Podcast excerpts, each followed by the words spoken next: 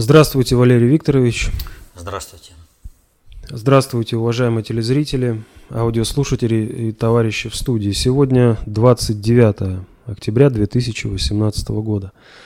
Начнем с одного из самых популярных вопросов, за которые в том числе достаточно активно голосовали наши посетители. Вопрос от Юрия.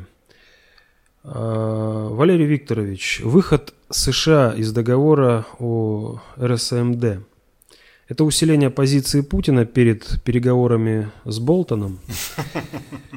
Ведь теперь он менее уступчив. С другой стороны, Трамп дает понять европейским элитам, что они теперь тоже под ударом, и, возможно, это охладит пыл тамошних подпиндосников. Ракеты средней и меньшей дальности рассчитаны на размещение в Европе, а значит удары в случае войны будут носить, наноситься и по ним тоже, возможно, в первую очередь. Хотя, на первый взгляд, все это вызывает ощущение приближающейся войны. Или, возможно, Трамп таким образом переориентирует часть ядерного потенциала России на Европу, а США – в таком случае сможет понести наименьший ущерб. В таком понимании для Трампа начало войны лишь вопрос времени, и надо лишь успеть. Нет. Все немножечко не так. Все немножечко не так. Действительно, в обществе нарастает ощущение войны. И э, это ощущение не беспричинное. Действительно, э, мир э, стоит перед вопросом, война будет или нет. Ведь нагнетаемая предвоенная истерия такова, что уже подавляющее большинство, если посмотреть по другим критериям, как был опрос, потому что там почти половина – 48% офицеров э, Соединенных Штатов уверены, что война будет в ближайшее время. Но там же были еще другие разделы. То есть э, вот эта категория, 48%, это подавляющее большинство. Они уверены, что будет война. И все это, э, безусловно, базируется на том, что реально происходит в мире – и в этом отношении нужно понимать э, несколько вещей. Почему происходит война? Вот, как она начинается и роль э, Трампа э, вот, в нынешнем нарастании напряженности. И в этом смысле нужно сказать следующее. Вот там переговоры с Болтоном. Я что-то не помню таких переговоров президента России по должности. Переговоров с помощником президента Соединенных Штатов.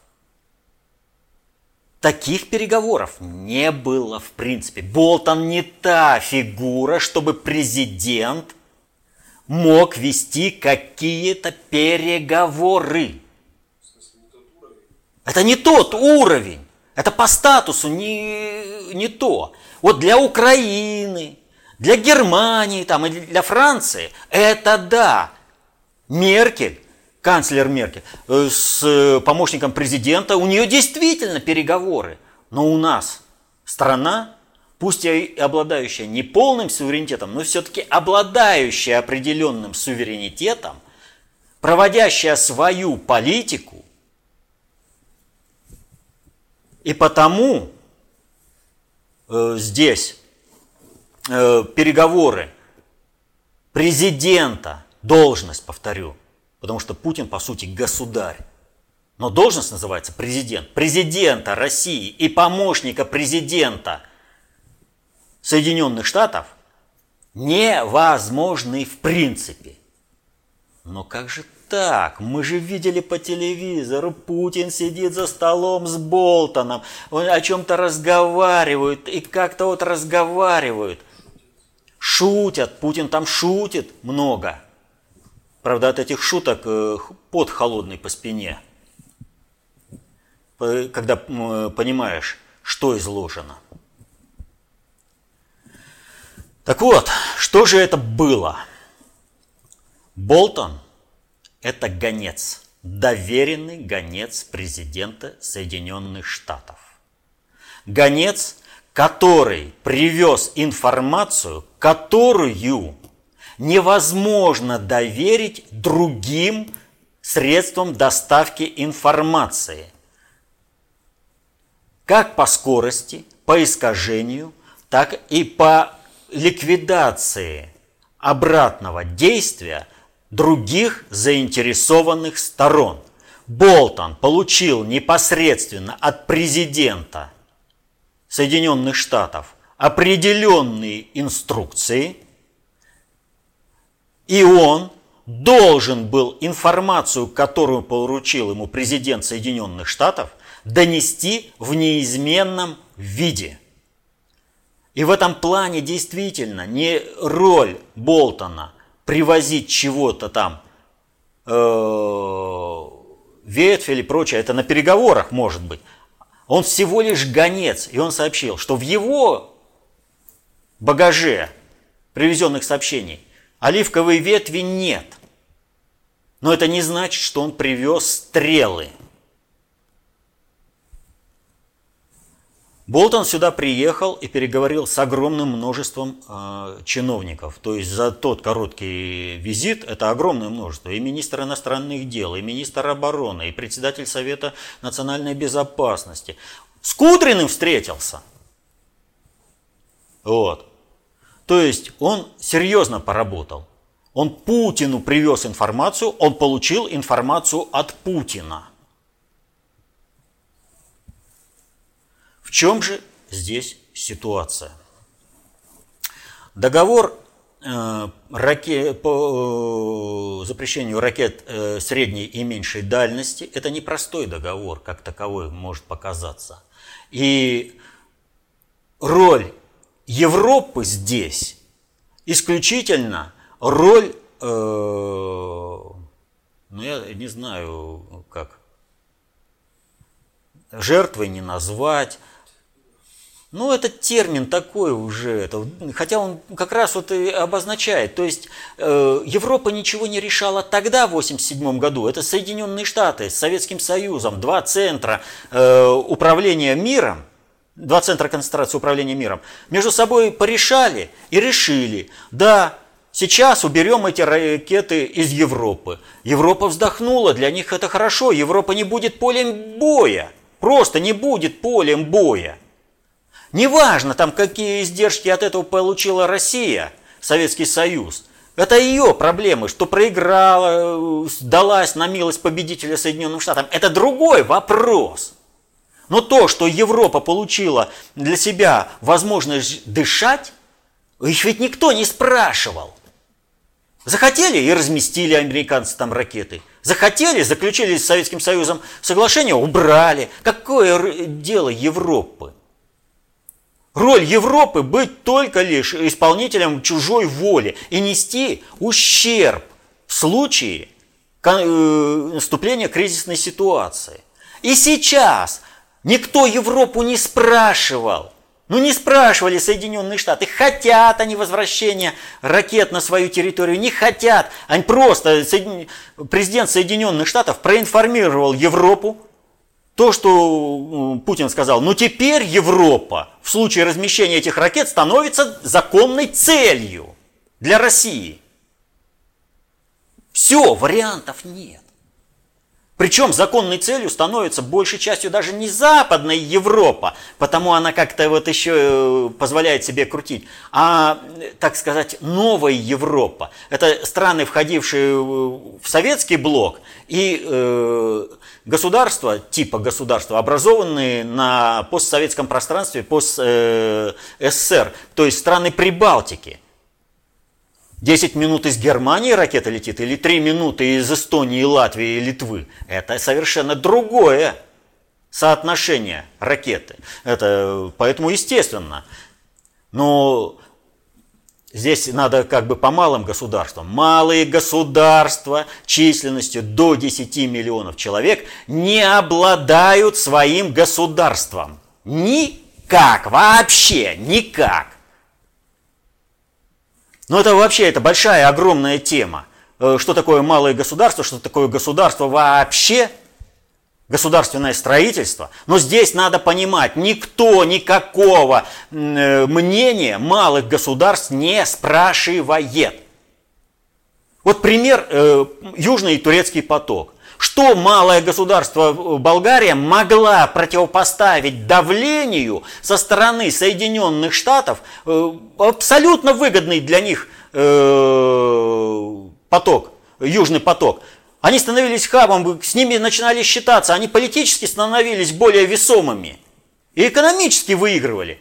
Получили приказ и выполнили. Почему? Потому что Россия не смогла поддержать Болгарию в том, чтобы она стала э, участником э, Южного потока. Ликвидировали Южный поток и не успели в декабре объявить о том, что в декабре 2014 года, что Южного потока не будет, а уже в январе началась практическая работа по созданию турецкого потока, причем по инициативе Турции. И население 80 миллионов, оно спокойно выдержало – вот 7 миллионов у Болгарии, официально 5 там э, оценивают ее реальное э, количество населения, и 80 миллионов Турции. Но это, я говорю, это большая-большая тема, это не просто количественные параметры. Он Украина, 40 миллионов, и что она из себя представляет? Тот же самый уровень, что Эстонии, с одним миллионом. Так вот, э, не спрашивали Европу, абсолютно не спрашивали. Их сейчас просто проинформировали о том, что ребята, все, вы теперь законная цель для уничтожения России. Ну, потому что ну, нам надо отвлечь от себя удар. Пусть вас уничтожают, что это мы там за океаном должны страдать? Мы, конечно, пострадаем, но если мы будем наносить удар с вашей территории, вас вообще в порошок всех сотрут, вас в пыль превратят в ядерную – вас не будет вообще. Но надо сказать, что э, в случае ядерной войны никого не будет. У нас нет э, концепции превентивного удара, а это означает только ответ на встречный удар. А поэтому концепции э, только удар будет нанесен тогда, когда уже принимать решение кому-либо будет некому на высшем уровне, когда всех предателей генералов просто поубивают их хозяева заокеанские. И либо автоматика будет работать, либо лейтенант Иванов или майор Иванов, в зависимости от того, кто и как, на каком месте будет. Нажимать на кнопку. Так что не будет никого в случае ядерной войны. И вот здесь стоит вопрос, а как начинаются войны? Вот упрощение, что войны Запад или любая страна начинает только тогда, когда она считает, что не будет им причинен неприемлемый ущерб, но это упрощение на уровне дебилизма. Ничего не имеющего общего с реальностью. Вот на этом уровне тогда э, невозможно ни Брестская крепость, ни э, блокада Ленинграда, ничего невозможно. Безусловно, этот фактор играет роль при проведении боевых операций. Но к политическому решению, будет или не будет война, это не имеет никакого отношения от слова совсем. Войны начинаются тогда, когда к этому готовы системы. Это первое. Войны начинаются в двух случаях. Вот так вот первое. Когда система готова с надгосударственного уровня, начинаются войны. И желание государств Здесь только одно – попытка выжить или как. Потому что вот Первая мировая война. Когда историки работают по Первой мировой войне, они все пишут, э, что войны никто не хотел, война была неизбежна. То есть какая-то внешняя сила толкала все страны к войне.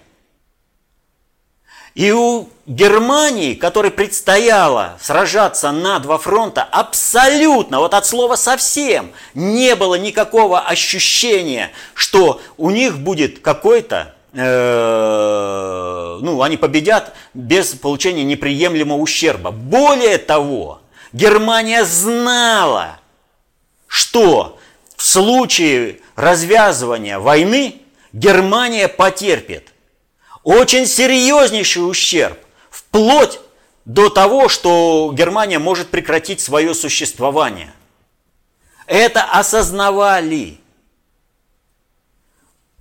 И это выразилось в том, что когда э, посол Германии Пурталис вручал ноту об объявлении войны русскому министру иностранных дел Сазонову, плакал.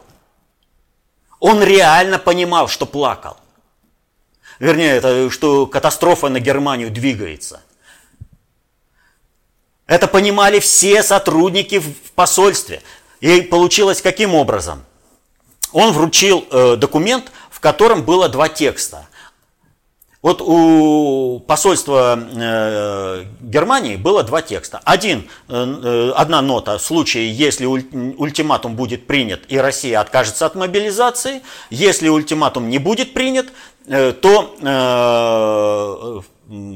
будет объявлена война. И вот эти два текста были загнаны в один текст, который вручил Пурталис Сазонову.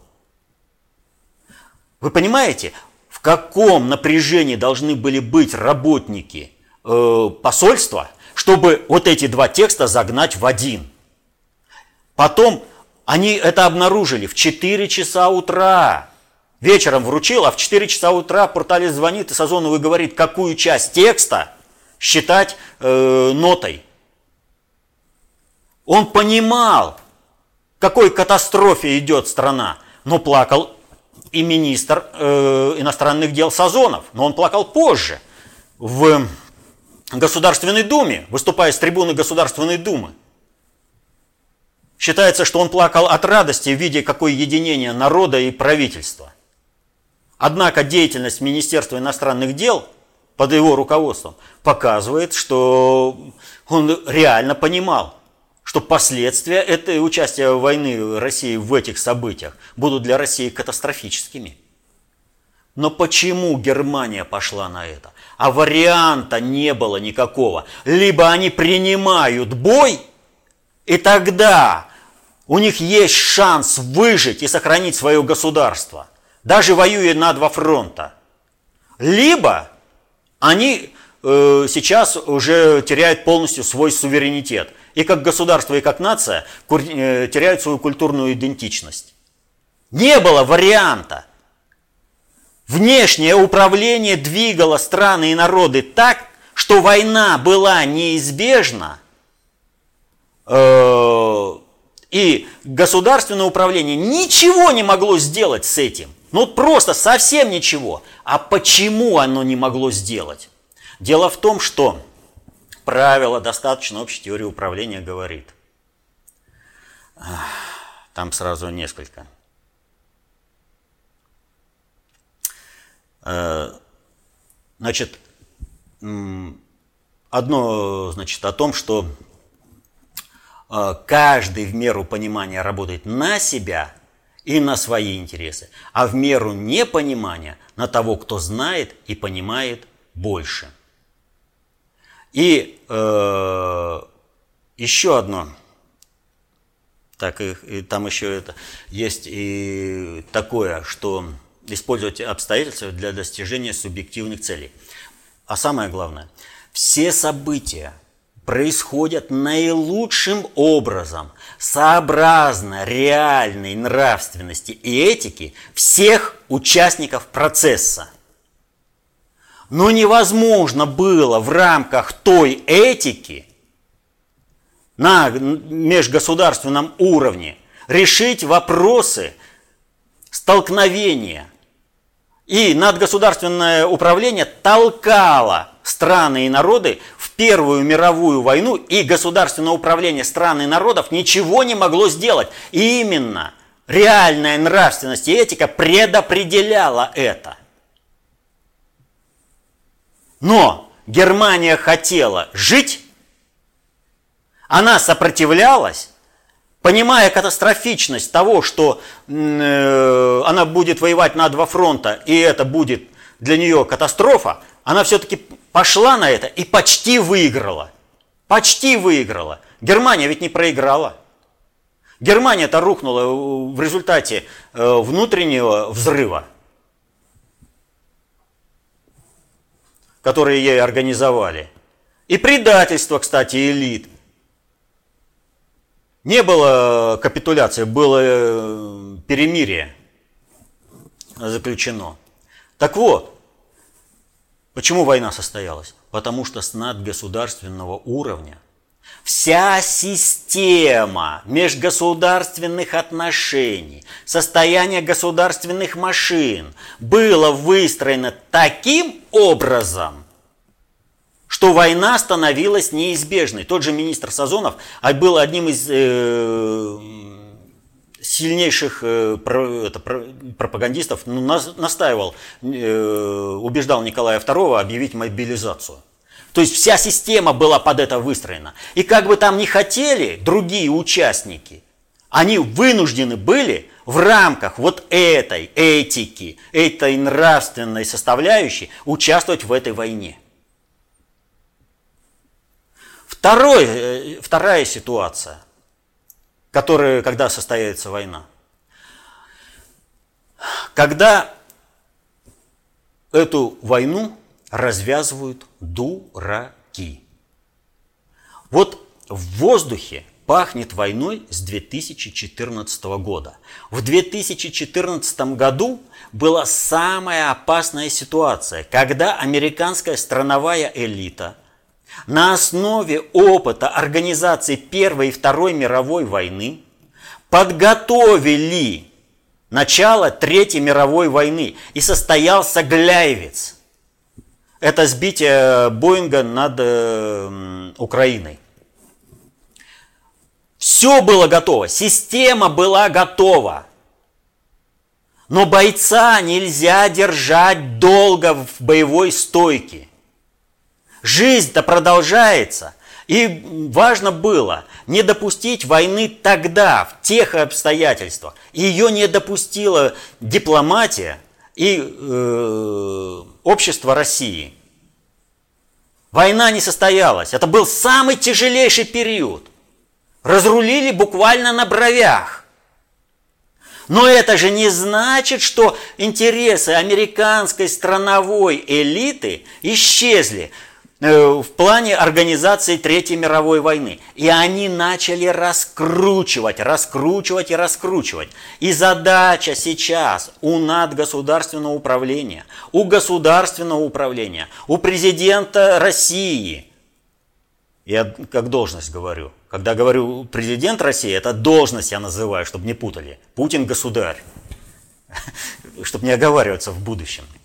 И у президента Соединенных Штатов – Трампа, принципиальное уточнение, у Клинтон были бы другие, э, потому что она на другие кланы, стоит задача не допустить развертывания Третьей мировой войны, развязывания.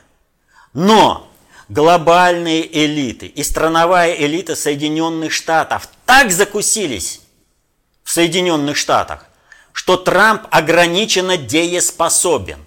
И Трамп для того, чтобы побеждать на тех же выборах, то есть есть определенные процедуры, когда нужно их проводить, чтобы э, осуществлялось управление. Он должен стать ястребом больше, чем его противники. Он должен быть антирусским настолько, что у его противников дух должно захватывать, чтобы они не могли его в этом плане критиковать. Ведь помните, его постоянно критикуют в том, что он агент России. Он должен это доказывать. Но это опасная ситуация. Страновики думают, что тем самым они загоняют Трампа в развязывание Третьей мировой войны против России. Они не верят, страновики, что предательская элита России нанесет ответ на встречный удар. Она считает – причем а, не без основания считает, что вся россионская элита сдохнет под американскими ядерными бомбами и ракетами, но не посмеет нажать на кнопку и ответить американцам. Потому что 30 кусков резаной бумаги зеленой для них милее Родины. дороже Родины. И идет раскручивание, за, э, э, так скажем, когда пытаются загнать ситуацию в безвыходное положение, в неразрешаемое положение. И вот здесь нужен доверительный гонец, который приедет переговорить со всеми, а потом еще и получит э, полную... Почему Путину нужны были другие, такие как Лавров, специалисты? Потому что нужно было по полной программе гонца зарядить информацией. Было сказано для публики, а остальное было сказано ему. Гонец должен получить был любую информацию. Вот возник у него какой-то вопрос в связи с инструкциями от шефа. Или он позвонил шефу из кабинета. Он должен получить развернутый ответ. И не надо бегать. А вот что было бы? Вот побежали там за тем, за другим. О, паника или что-то типа того. Или там вот для господина бегают. Ничего подобного. Это деловое совещание. Это гонец. Это генерал-адъютант, который прибыл от командующего. И, соответственно, этому он должен получить всю информацию о компании, чтобы донести до своего э, командующего. Надо разрулить эту ситуацию, провести. И этим сейчас и занимаются. А война действительно, да, в воздухе пахнет войной. И нужно не дать возможности дураку загнать ситуацию в безвыходное положение, когда полетят ракеты.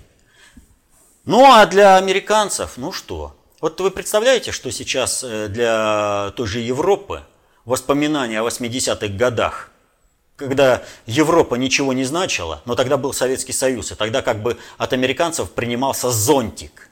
А теперь ради американских интересов подохнуть под э, русскими ядерными ракетами и э, бомбами? Нет. Тогда, значит, надо отстраиваться, тогда надо находить отношения с Россией. Надо как-то выстраивать управление Европой помимо воздействия американской страновой элиты. Цель глобального предиктора, цель э, Трампа, цель России, цель Европы у всех совпадает. И это надо делать.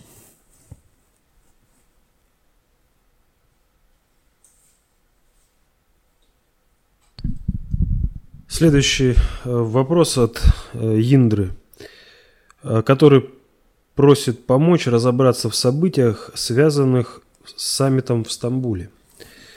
Кстати, он поздравляет Россию с таким успехом, соединением двух параллельных процессов в одно русло.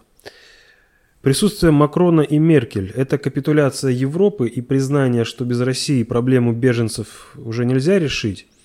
Или последняя отчаянная попытка изменить направление процесса у регулирования в Сирии? Здесь сразу несколько процессов. И э, преимущественно э, то, что подвигает э, Францию и Германию, лидеров Евросоюза, к такому э, направлению – это э, благодаря в том числе и э, отмене запрета на ракеты средней и меньшей дальности, который осуществил Трамп. То есть все, полем боя, травой на поле боя никто не хочет быть. Надо как-то выкручиваться. А что предлагает Путин? А что-то мы давненько в нормандском формате-то не собирались. А у нас вот он, очаг, который разожгли на Украине американцы. Война, которая может к вам перекинуться. Будем решать. Или не будем? Будем решать. А как мы это будем решать? Связаны э, события на Украине с событиями в Сирии? Связаны. А как? Ну, хотя бы потому, что и там, и там главное э, действующее лицо – это Соединенные Штаты, которые и там, и там развязывают э, войну против Европы. Украина – это война, перекидывающаяся на Россию и на Европу. Сирия – это поток миграционный, который захлестывает Европу. И там, и там все это организовали Соединенные Штаты. Ведь ИГИЛ, вот можно говорить что угодно на э, камеры, но любой занимающий, ну, имеющий отношение к спецслужбам, прекрасно знает, что нет ни одной террористической организации, которая бы работала сама по себе, вне кураторства какой-то конкретной государственной спецслужбы. Ну нет такой. Перекрой э, финансовые потоки э, этой организации, банковские счета, наликом не натаскаешься. И ведрами ты нефть э, не перегонишь. Тебе нужно для этого танкеры и трубопроводы.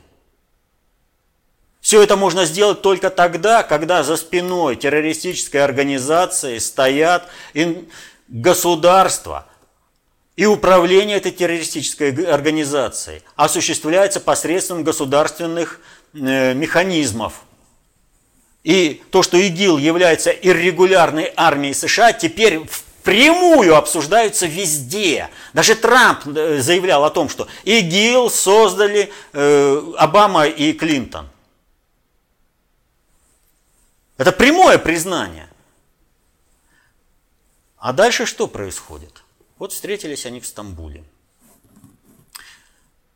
И Путин говорит, а вот за последние полтора-два месяца мы э, сбили порядка полусотни э, беспилотников, которые пытались атаковать нашу базу в Хмеймим.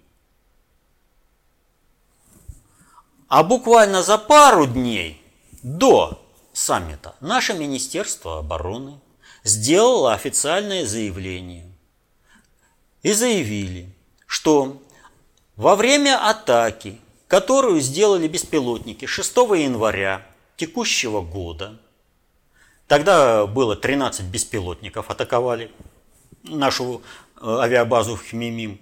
7 было сбито, 6 перехватили, управление посадили. Так вот, эта атака была осуществлена при помощи управления беспилотниками с американского разведывательного самолета «Посейдон-8». Американцы осуществляли прямую атаку на нашу авиабазу. Это к вопросу о том, э, как протекают настоящие-то войны. Многое о том, что именно американцы стояли вот за этой атакой, было сказано тогда же в январе.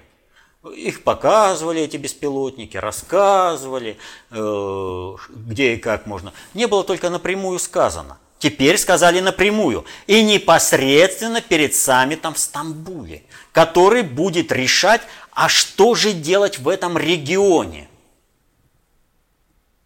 И здесь ситуация очень интересная выстраивается. В Турции совсем недавно произошло очень интересное событие, кровавое. Был убит э, саудовский журналист Хашкаджи – в чем примечательность этого события? Примечательность заключается в следующем, что у него был вид на жительство в Соединенных Штатах, и соответственно этому ему не требовалось за получением бумаги лететь в Турцию. Он эту мог бумагу получить в консульстве, в любом консульстве в Саудовской Аравии. Когда там говорят, э, что вот у него же, будущая жена турчанка, так вот ему пришлось и поэтому лететь. Ну так э, тогда извините, давайте отменим всю почту, телефон. У нас э, существуют различные, вот, ну скажем, вот у нас в стране э, есть многофункциональные центры, которые позволяют, э, находясь в одном месте, решить проблему в другом месте. Консульства для того и созданы не у каждого есть возможность куда-то там полететь. Консульство предоставляет эти услуги здесь и сейчас. Если требовалось ее посещение, так она бы могла сходить сама в консульство и решить все эти вопросы без него. Но ее даже не пригласили. Зачем нужно было тогда э, в консульство э, э, в Турции лететь? Только для одной цели – убить. Это прекрасно понимали и э, в Соединенных Штатах и э, в Саудовской Аравии. Но убить на территории Соединенных Штатов это еще раз подрубить устойчивость управления и самого, э, которое проводит Трамп, и самого Трампа. Подрубить э, устойчивость управления, которое проводят глобальщики. А в целях глобальщиков как раз есть другое. И вот благодаря этому другому и была выбрана Турция. То есть, что происходит? Мы знаем о том, что главными э, действующими лицами со стороны антитеррористической коалиции, э, воюющей против ИГИЛ в Турции, э, в Турции, в Сирии, являются три государства. Это Сирия, прошу прощения, это Иран, Турция и Россия.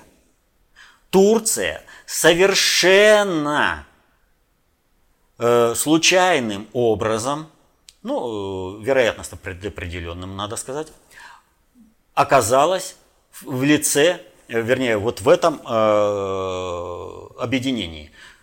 Будучи покровителем террористических организаций, воюющих в Сирии против законного правительства, и будучи территорией, по которой поставляется оружие террористам, выводится нефть, обеспечивается через турецкие порты, уходит нефть, э, через э, трубопроводы по Турции идет эта нефть. Она была изначально союзником Соединенных Штатов э, в войне против Сирии. Потому что, повторю, Турция должна была выполнить роль примерно Третьего Рейха, принести войну в Европу, и после этого быть ликвидированной. А потом приходит э, Иран и э, наводит порядок. Но вмешательство России в сирийскую проблему этот план порушило. Вот. Он и так-то уже на бровях был. Но порушило окончательно. И тогда встал вопрос о том, что Турцию надо стабилизировать. Это одна задача. Вторая задача – продолжать слив Саудовской Аравии. Пока Саудовская Аравия не будет полностью дискредитирована, и ее в арабском мире, э, в мусульманском, отторгнут, Саудовскую Аравию, Иран не сможет стать центром концентрации э, мира традиционного вот этого ну, ислама, сложившегося в мире, реально существующего. Саудовскую Аравию нужно ликвидировать, убрать. И вот здесь актором главным действующим лицом выступает э, Турция. Она от этого убийства э, Хашкаджи главное выигрышное лицо. Оно становится партнером по переговорам, равным, э, как все другие игроки на этой арене. Саудовская Аравия, она дискредитируется следующим образом – она ведет э, войну в Йемене, постепенно э, отторжение, особенно в исламском мире, на основе этого идет. А чтобы Европу напрячь, нужно было, чтобы внешний игрок показал, э, что э, Саудовской Аравии дело-то иметь, в общем-то, проблематично. Вот пока они там рубили у себя головы, все было нормально. И здесь-то вот как бы получается как? Какое дело всей, э, всему миру до того, что произошло на, э, на территории э, Саудовской Аравии? Консульство – это территория Саудовской Аравии. Убили гражданина Саудовской Аравии. Ну там их сколько поубивали различными способами. И принцев поубивали, вот, когда из них деньги там выжимали, или там государственный переворот. Да мало ли, рубят головы на площадях, и ничего э, не происходит. А для того нужно было, чтобы Турция стала партнером во внешнеполитической деятельности. Вот пока ее отторгали, а здесь она главная, она защищает европейские ценности, она формируется уже совершенно в другом виде, выступает для Европы. Она раскрывает это дикое преступление и все прочее, и она становится партнером по решению многих проблем для Европы. И отсюда вот этот саммит. То есть нужно решить проблему, как, чтобы не состоялась война в Европе, а война может прийти в Европу двумя способами. Первый способ через Украину, второй через э, миграцию. Первый э, способ решается через нормандский формат, второй через э, без Турции ты его не сделаешь. Значит, для того, чтобы эту ситуацию решить, тебе нужно самому укрепить э, Эрдогана. Вот за убийство этого журналиста, эту задачу укрепления Эрдогана, делая его рукопожатным для Европы, осуществляет полностью. И что делает Путин? Использует обстоятельства для достижения субъективных целей. Он объединяет два этих формата и становится ключевой фигурой. Так что все нормально. Без России чего бы там э, кто захотел, ничего сделать не может. Но Путин тем самым собирает управление миром с надгосударственного уровня. И это событие в Стамбуле, совмещение разных форматов под одним целем с единственным надгосударственным управлением в лице России и государя России Путина состоялось по полной программе. Вот до этого, повторю, э, вот так вот явно мы не выступали с надгосударственного уровня. Мы всегда представлялись на уровне президента, то есть главы одного из государств. Теперь же мы являемся с надгосударственного уровня. Мы объединяем процессы, мы объединяем э, форматы.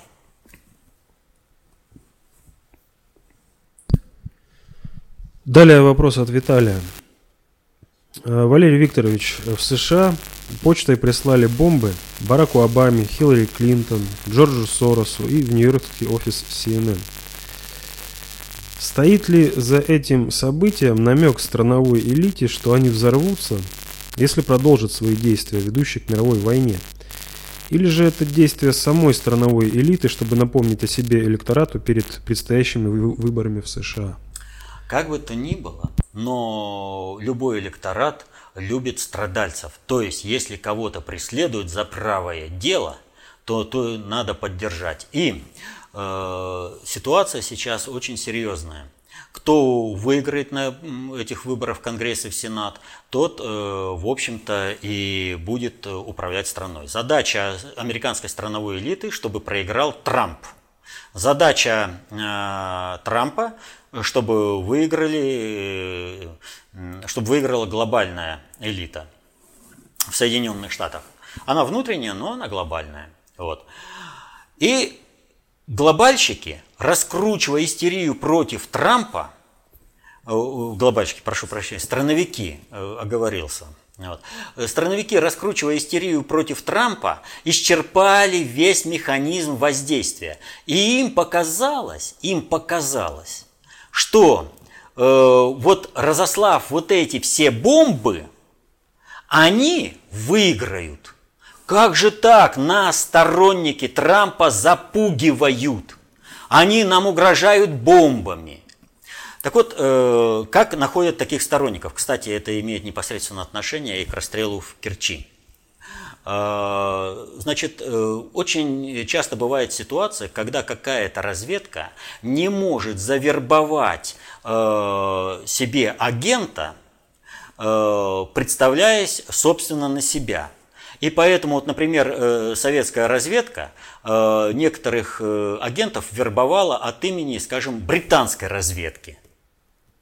То есть какой-нибудь генерал э, гитлеровской армии, э, воюющий против Советского Союза, ну ни за что бы не пошел на сотрудничество с советской разведкой. А с британской разведкой он пошел. Ну, он дает э, информацию британскому разведчику. Так вот, для совершения терактов достаточно часто используют именно этот момент, когда, используя круг интересов э, человека, ту сферу, которую нужно дискредитировать, к этому человеку подходят – именно э, со стороны той идеологической оболочки, вернее, в той идеологической оболочке, э, которую он приемлет, для того, чтобы он донес э, разрушительную это,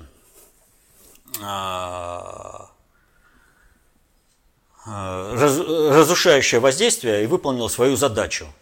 Вот, то есть найти человека, которого можно спровоцировать вот на такие последствия, у которого будут ярко выраженные, там, скажем, э, протрамповские настроения, но очень невысокого понимания, вот, и представиться ему, что там надо сделать, обосновать то или другое. У различных спецслужб провокация это вообще как за здрасте. Вот у нас э, сейчас разворачивается новое величие дела. Вот. Это вообще бред. Вот. А, так вот, э, пришли, сделали, и делают это не только государственные структуры, это и, и бандитские разборки, это вот в детективах постоянно можно посмотреть и прочее. То есть это расхожий э, такой момент, как это использовать. И вот что сделали, э, разослали бомбы. Кстати, в Нью-Йорк Таймс это самое, послали бывшему главе ЦРУ Бреннану, а не в саму редакцию. Вот. А, поэтому э, вот на этом основании там, значит, идет э, полномасштабная шумиха, э, но эта шумиха может быть при грамотном использовании и противодействии полностью переработана в обратную сторону против это, страновой элиты. Они, вот понимаете, что было сделано? Все бомбы были посланы путем, при котором то, что бомбы не дойдут до адресата, а будут перехвачены на входе, было однозначно понятно. Просто однозначно. Но не было шанса э, пройти контроль прежде чем э, посылку передадут адресату. Всегда попадала прямо на это. И это было сделано специально. И бомбы-то какие были? Маломощные. Э, с каким-то порошком, который был потом признан безвредным. То есть, э, чтобы, ну, был какой-то э, муляж, было что-то такое использование, но это они по полной программе использовали против Трампа. А вот Трамп, в принципе, при правильной постановке, при нормальной организации распространения общества через социальные сети, может это использовать против страновой элиты. Они сами себя переиграли.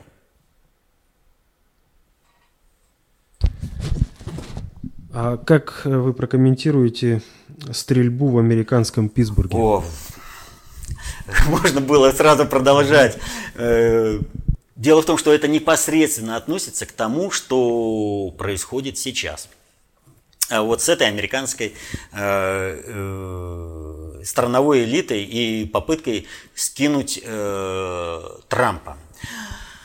Не секрет, что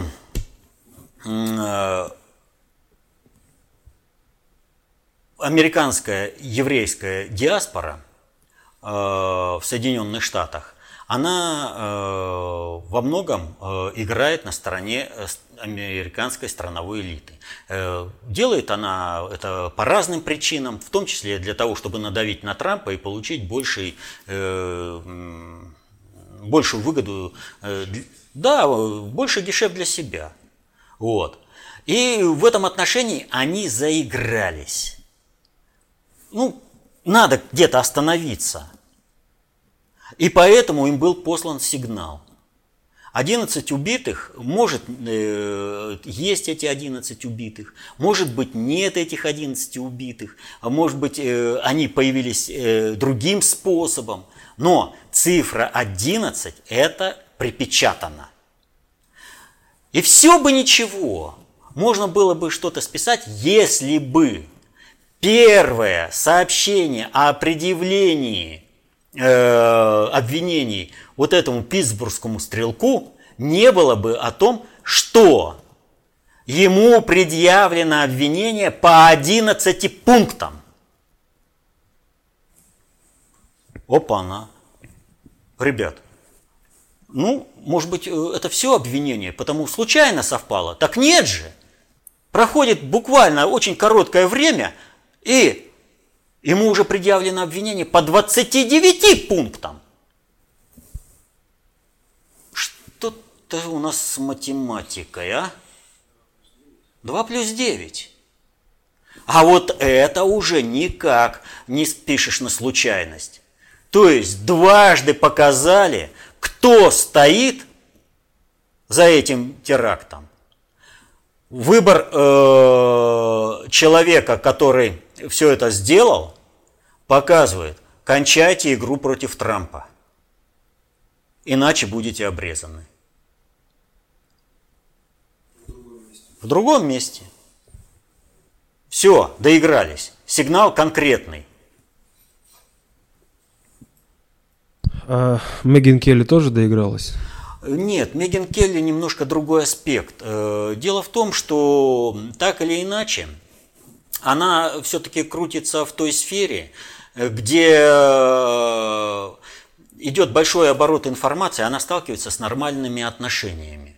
И будучи как бы нормально ориентированной, все-таки женщина, мать, э, вот, э, ну пусть там, скажем, это разное бывает, и э, гомосексуалисты берут на воспитание детей, но здесь немножко другой аспект. Она думала, что ее статус, она все-таки три раза у самого Путина брала интервью. О, какая! Там вот, ее статус позволит ей в очень политкорректных формах сказать, ну, ребята, ну до абсурда же не надо доводить все это. Но ведь уже расизм наоборот идет. По отношению к белому населению она защищала себя и своих детей. Но оказалось нет, ее сразу же поставили на место. И даже то, что она покаялась, ничего э, не сыграло. Вот. То есть э, Соединенные Штаты идут к катастрофе по полной программе. Там расизм наоборот, расизм по отношению к белым набирает такие обороты, что э, сметает все. Вот э, понимаете, вот сейчас э, женщине не надо доказывать, что мужчина там ее изнасиловал или там что-то сделал. Нужно сказать, ах, как я сильно страдала 20 лет назад, когда э, у нас с ним были отношения. Все, и мужчина априори виновен. Не надо ничего доказывать. С утверждением судей Кавано. Именно ж так было-то. И чуть-чуть, буквально на бровях не забаллотировали-то его. Э, он буквально на бровях прошел-то. И вот сейчас та же самая ситуация, и Меган Келли, это вот, понимаете, это рэперная точка, это показатель того, что процесс вступил в другую фазу что это другое качество уже этого процесса. Вот и все. Ну а нам что? Нам надо пользоваться этим делом. Ну почему девушку не пригласите на Rush? Не надо ерничать там по Первому каналу. А вот реально.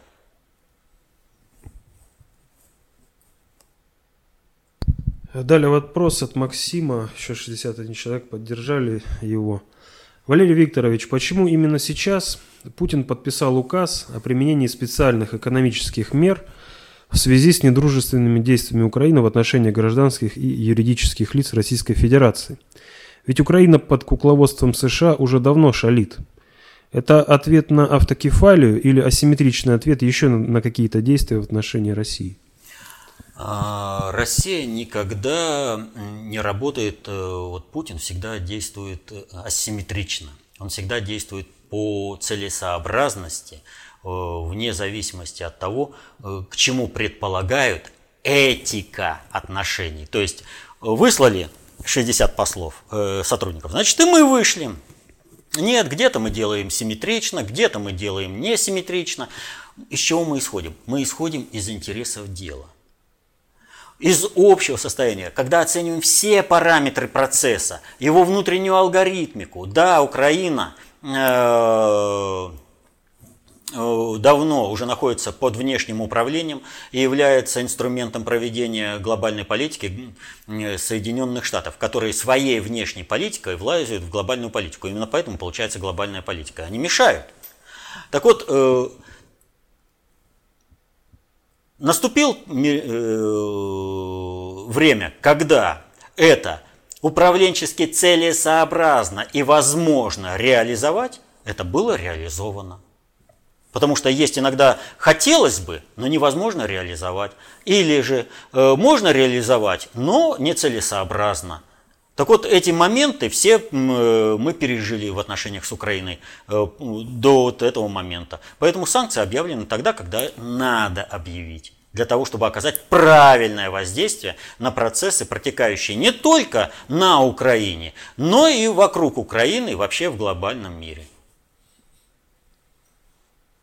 В том числе и у нас в России, на нашу внутреннюю элиту, так называемую, осатаневшую. Далее Денис из Одессы э, просит разъяснить ваши слова о Белоруссии. Получили предупреждение не рыпаться на Белоруссию. Ну, имеется в виду заявление Бабича, посла угу. России в Белоруссии. Но ведь Украину-то отдали молча. Почему не было такого предупреждения? Я уверен, что разведка России знала о планах по Майдану на Украине, и президенты там одинаковые, двухстульевые. Как же тогда расценивать всерьез эти громкие заявления – если Украину большую часть э, отдали без боя. Также Беларусь заберут и не спросят. И потом начнем разговор, а что надо было войска вводить, так этого надо и, вводить. и хотели США. Я не думаю, что Пиндосов Нет. остановит такие предупреждения. Нет. Ну, это вот, понимаете, опять э, не совсем правильное понимание процессов управления. Не сдавали мы Украину. Если вы помните, то основное, основная активная фаза на Украине э, по выведению на конфронтацию с Россией пришлась на период, когда П резидентом США в России был Медведев. Ну, резидент США в России на должности президента. У него нет других интересов, кроме как служить Соединенным Штатам. Именно за его президентский срок были подготовлены вот эти события э, на Украине, которые э, так или иначе должны были состояться. Поэтому э, резидент Медведев думал, что его пощадят его хозяева. Нет. Война готовилась изначально. Просто здесь раньше начали – вынуждены были в связи с приходом Путина, а был бы Медведев, было бы то же самое, только по отношению к Медведеву был бы Майдан, и его бы, как Чаушеску, вывели и, и расстреляли бы у Кремлевской стены. Вместе с женой, чтобы толпе показать, вот, коррупционера расстреливаем. Они вот этих вещей вообще не понимают. Они вот служат, и поэтому-то американская элита и уверена – что наша россионская подпиндосная элита сдохнет под американскими бомбами, но никогда не посмеет не то что кнопку нажать, даже возмутиться, что их уничтожают американцы. Готовили. Но разве Путин, как президент России, как государь русский, не реагировал на эти события? А мы забыли, что в 2014 году Совет Федерации давал разрешение Путину на ввод войск на территорию Украины. Можете вернуться к э, одному из моих комментариев, я там показывал и говорил. Это разрешение дано для того, чтобы избежать войны, чтобы успеть опередить американские войска на территорию Украины, ввести войска. И тогда американцы не будут напрямую нападать на армию России, на Россию. Да, как в 68-м в Чехословакии. Успели завести, все. Дальше процесс пошел. Это не потребовалось. Но агрессия таким образом была отражена. Когда она была отражена, у Путина это разрешение забрали. Кстати, а у румынского президента не забрали. Вот. И американцы поэтому пошли по другому пути. Пошагово, пошагово, пошагово. И вот постепенно, постепенно. У них сейчас в, э, в Одессе, в Яворе, где там еще у них эти базы – но это политика. Здесь мы не смогли выдержать. Но мы и не дали отгеноцидить население Донбасса. Мы остановили это. С Белоруссией положение несколько иное. Все-таки это союзное государство. Это другие отношения с Россией. Это не то, что с Украиной работать. Это принципиально другое. И здесь мы можем сработать на опережение и ввести войска. Вот сейчас идут учения. Это учения, как раз, которые должны были оккупировать Белоруссию. Так что горячее время. Учение войск НАТО, да. Так что горячее время сейчас идет. Не зря они завезли боеприпасы в Германию. Впервые после Югославии. И причем даже комментируют, для будущих военных действий в Европе. Очень серьезное сейчас противостояние идет. Это принципиально другое. И здесь нужно. Вот если бы Александр Григорьевич с задницы бы не вертел, не облизывал бы со всех сторон Порошенко, чтобы показать, я весь вашинский, буржуинский, что же вы меня последним диктатором-то. А ввел бы войска России, все было бы уже нормально. Спал бы себе на печи, не ел бы калачи и не дул бы в свои вуз, там не дуть. Так что все не так, как описано. Далее сообщение от Лилии Петровой. Э, она пишет, я работаю преподавателем и курирую группу студентов. И в мои обязанности входит, кроме прочего, проведение классных часов, где одной из тем она предложила форму геноцида, в которой рассматривалась опасность алкоголя и курения – и для подготовки были использованы материалы, в том числе КОП, э, из презентаций, из э, ДОТу в том числе. И у студентов эти материалы вызвали интерес, а у взрослых методистов вопрос возмущения. Почему она использует материалы, у которых нет даже авторства? Ведь в таком случае можно и рекламу секты принести в техникум, э, приводит она цитату. Посоветуйте, пожалуйста, как правильно парировать такие выпады. Ну, это же совсем просто. 90, 28 ноября 1995 года. По результатам парламентских слушаний концепция общественной безопасности была рекомендована к самому широкому внедрению во все сферы деятельности, в том числе и в образовательный процесс. Так что, внедряя концепцию общественной безопасности, используя ее в образовательном процессе, она выполняет решение Государственной Думы. Концепция общественной безопасности является единственным легити... легитимной идеологией в стране единственной. Поэтому, когда кто-то вносит в список экстремистских, он совершает государственное преступление под названием «измена Родине». Там не превышение своих должностных обязанностей, там измена Родине. Второе. Э, указ президента России, э, напомните дату. Ноябрь 13 года. Ноябрь 13 года, 20 ноября 13 да, да. года. Э, об утверждении, об утверждении концепции общественной безопасности. безопасности. То есть правовая база использования концепции общественной безопасности как в учебном процессе, так и в практической деятельности есть. А кто противодействует? Ну извините. Статья «Измена Родине». Другой нет.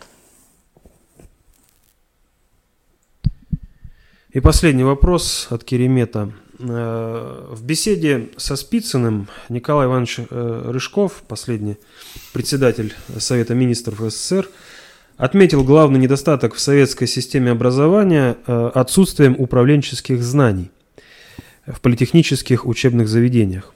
А ведь руководителям предприятий необходимы были такие знания. В частности, в тезисе Сталина о переходе к коммунизму сказано, цитата, «Для этого нужно ввести общеобязательное политехническое обучение – Конец цитаты. Но ничего нет о всеобщей управленческой грамотности. Валерий Викторович, главная причина развала СССР может и есть невежество руководителей в управлении, а не повальное предательство идей. Не слишком ли мы строго судим таких, как Рыжков? Нет, не слишком. Разве начальник генерального штаба, первый заместитель э, министра обороны Герой Советского Союза генерал Ахрамеев, подписывая соглашение с американцами о капитуляции, о том, что мы снимаем э, с вооружения ракеты средней и малой дальности, и меньшей дальности, и полностью становимся беззащитными перед ударом, аналогичным ударом со стороны американцев, не понимал, что он делает? А подарок э, ликвидация ракет, которые не вошли в этот договор, но про которые американцы вспомнили потом, понимал. Разве государственное управление, правительство России, подписывая 5 января 1968 года о капитуляции соглашения с Леной Голдфилд о признании ее претензий, не понимали, что они совершают государственное преступление под названием измена Родине? Что они сдают управление экономикой России, Советского Союза под внешнее управление – прекрасно понимали. И именно с этого соглашения у нас стало невозможным развитие нашего автомобильного транс, это самое производство, автомобилестроения, потому что оно мешало Западу. Именно с этого соглашения началось то, что наше отставание в развитии компьютерной техники. Нет, у нас компьютерную технику для космоса и военной сферы разрабатывали еще как.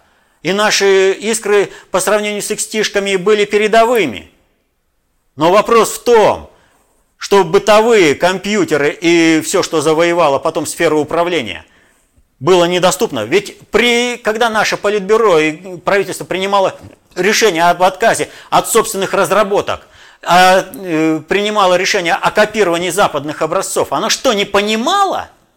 Что мало того, что мы копируем, мы тратим время, мы отстаем – мы уже вчерашний день делаем, мы не занимаемся перспективными разработками. Все специалисты об этом говорили. Понимала. Весь вопрос как раз и состоит в том, что высшая политическая элита СССР страну предала. А теперь нам пытаются сказать, так вы все предали. Как же так? Ведь мы же элита выполнили только то, что вы, народ, хотели – я тогда приведу такой пример. Вот солдат-красноармеец, воин второй ударной армии, погибший, но не ушедший со своих боевых позиций, защищавший Родину. Ему генерал Власов скажет, так ты же хотел, чтобы я предал. Ты же хотел быть убитым за Родину. Генерал Власов может сказать жене этого красноармейца, но ты же хотела быть вдовой, поэтому я и предал. Твои же дети хотели быть сиротами, поэтому я и предал. Вот аналогия того, что нам говорят. Элиты сделали того, что они хотели. Люди честно работали на своих местах думая, что государственная идеология построения социально справедливого общества одинакова как для тех, кто работает у станка, так и для тех, кто управляет страной.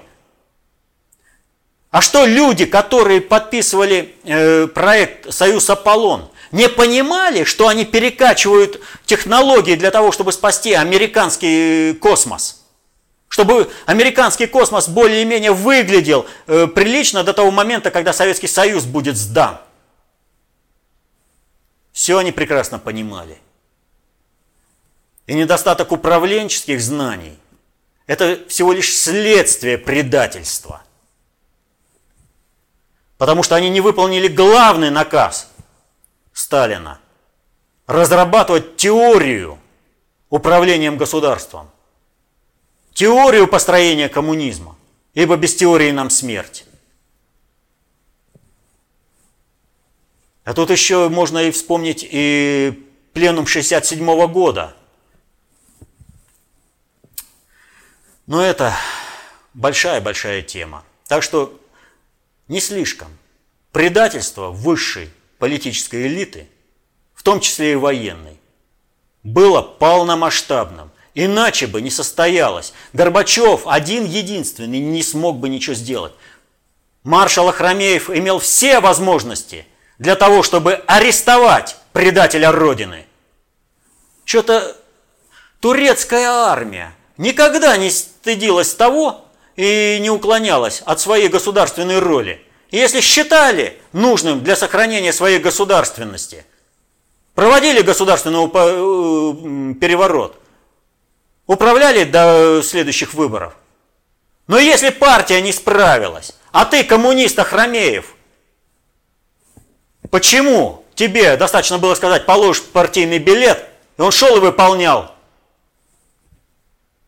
Потому что предательство было основой всей партийно-советской номенклатуры, в том числе и военной.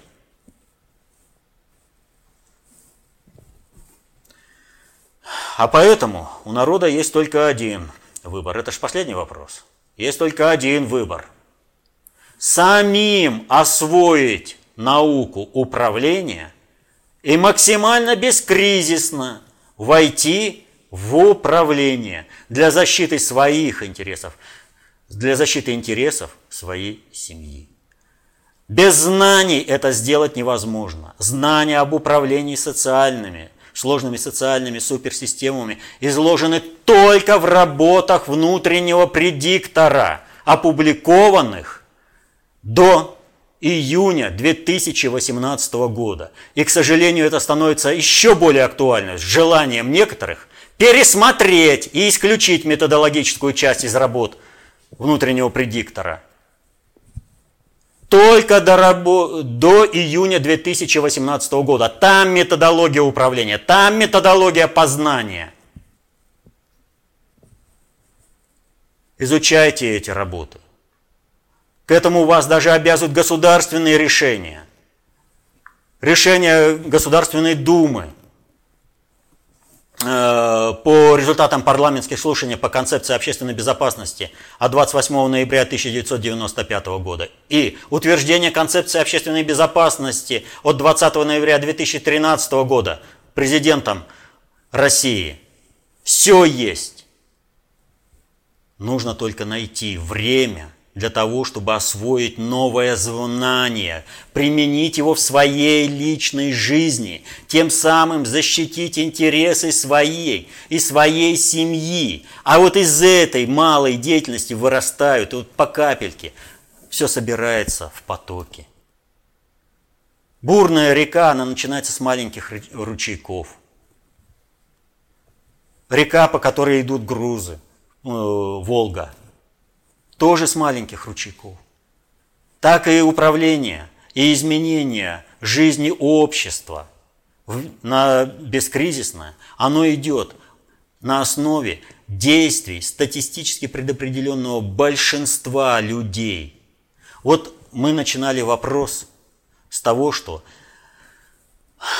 все происходит наилучшему, как начинаются войны, а они начинаются, потому что был использован принцип по которому все происходит наилучшим образом, сообразно реальной нравственности и этике всех участников процесса, соответственно меняя нравственность. А это значит, надо пересматривать категории добра и зла.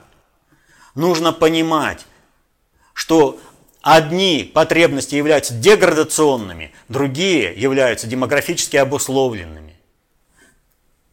Пересматривать нужно параметры добра и зла менять свою нравственность, менять этику отношений, чтобы было недопустимым, когда ты понимаешь, что твой начальник принимает э, решение, которое кризисно и катастрофически окажется, э, скажется на, на жизни твоей, твоей семьи, э, будущего поколений. Ты его идешь и исполняешь, думая, а, потом как-нибудь, да что я могу? Этику отношений надо менять.